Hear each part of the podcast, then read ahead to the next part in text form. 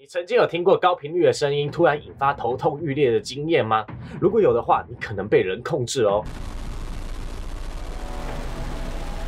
大家好，我们是骑士说书人。影片开始之前呢，请帮我先订阅频道，开启你的小铃铛。NK Ultra 计划是美国中情局的情报局统筹的一项人类思想控制计划。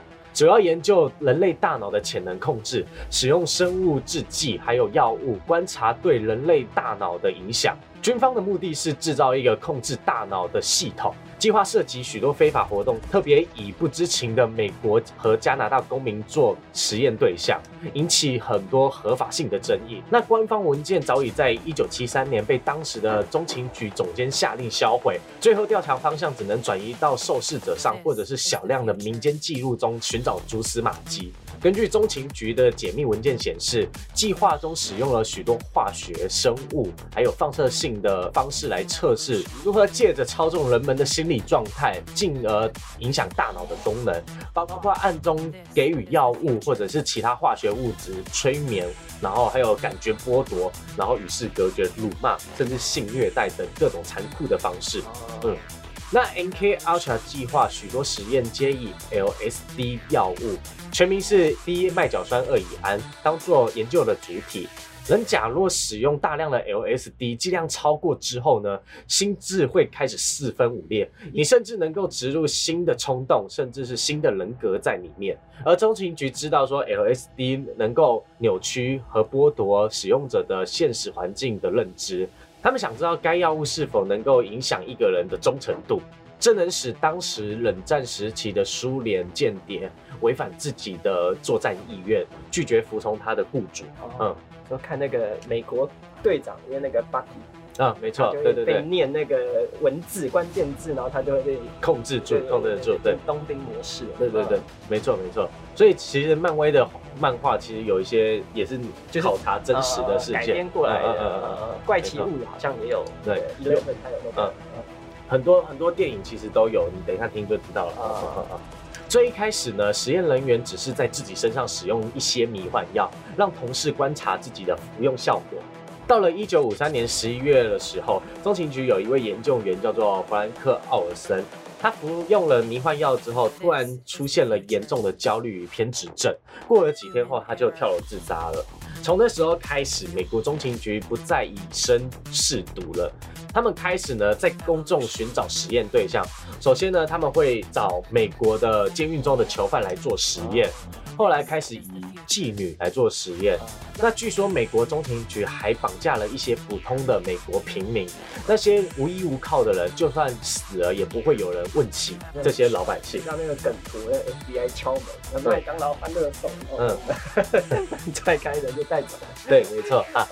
而这些老百姓呢，他们会在不知情的状况下服用 LSD，房间内有设有单向的镜像，就是只能看到。外面，外面看不到你，对他看不到你，对。然后呢，服用的全程会被摄录下来。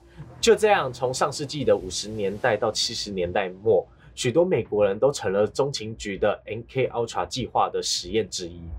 哦，嗯，这其中包含了两名年仅七岁的小女孩，她们一位叫做谢利尔·赫莎，一位叫做。做里恩·赫莎，他们的父亲呢是一位军人。由于当时的中情局大脑控制实验已深入了美国陆军、海军还有空军的领域，他们父亲就强迫他们年仅七岁的这对姐妹参加了 NK Ultra 的计划当中。当时正是美苏正在冷战最紧张的时期。NK Ultra 计划的主旨是说要训练最有效的。间谍杀手，因此这两对姐妹花呢，她们进行大量的训练，涉及到大脑控制啊、抗折磨、拷打，还有暗杀方式，甚至还有性吸引的技巧等多方面的，嗯。谢丽尔回忆说，当时她八岁的时候，她已经学会了很多军事方面的训练了，学会了用使用武器和各种刀枪。而在中情局训练中，每个人都会有自己的代号，例如像同济就被称为性感的迪赛，然后还有像是特务透过自己的魅力去勾引外国特工上钩，嗯，然后去杀死他们的情报员。这个女性特工呢，就被称为黑寡妇。哦，所以那个 Marvel 那个电影。黑寡妇是真的，对对对对对，它是一个真实代号。嗯，而且这项计划最可怕的事情是，当你醒来之后呢，你完全不会有任何记忆。我觉得这很屌，我不知道不知道是什么原理，但是很很屌哎。嗯嗯嗯嗯，可以直接清除记忆，格式化。嗯嗯。那为什么会知道这件事情？是因为后来这两对姐妹她们离开了 NK Ultra 计划的时候，她们并不记得说曾经发生在自己身上的事情，直到结婚之后自己有了小孩。在某一天，她在镜子上看着自己的小孩，这些记忆呢，就像火山爆发一样，一下涌出来。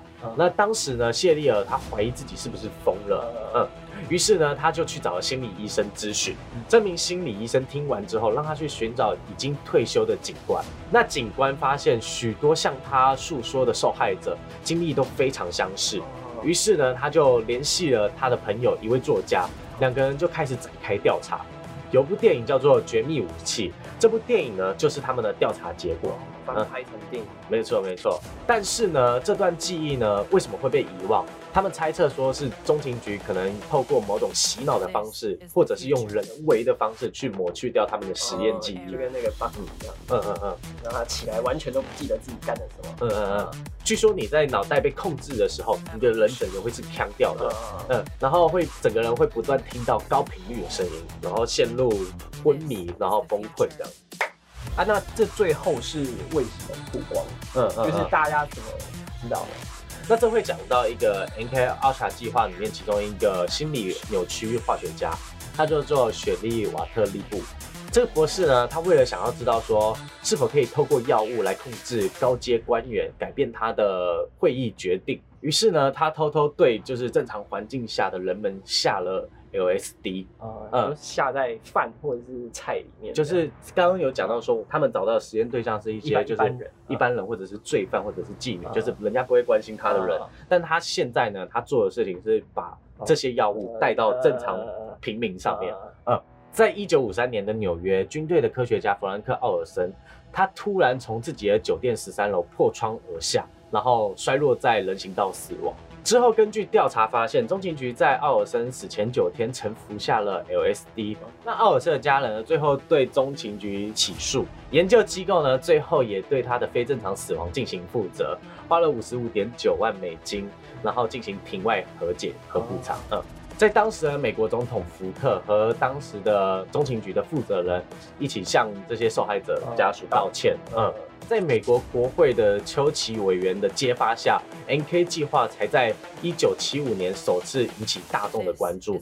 最后是在一九七七年的时候，基于美国的资讯自由法，与 NK Ultra 计划有关的两千份文件被大量的解密，并且于同年的时候召开参议员的听证会，整件事情因此结束而曝光。嗯，好屌，好像什么。电影里面出现，像那个杰森·鲍恩，不知道现在是不是还有在偷偷进行？对啊，有可能，我觉得有哎，他可能不是对自己国内的人，可能是对其他国外的人在进行控制，这种体制外的黑暗面。对对对对对。那各位观众呢，你有被控制的经验过吗？欢迎在影片下面告诉我们。那我们下部影片见，拜拜，拜拜。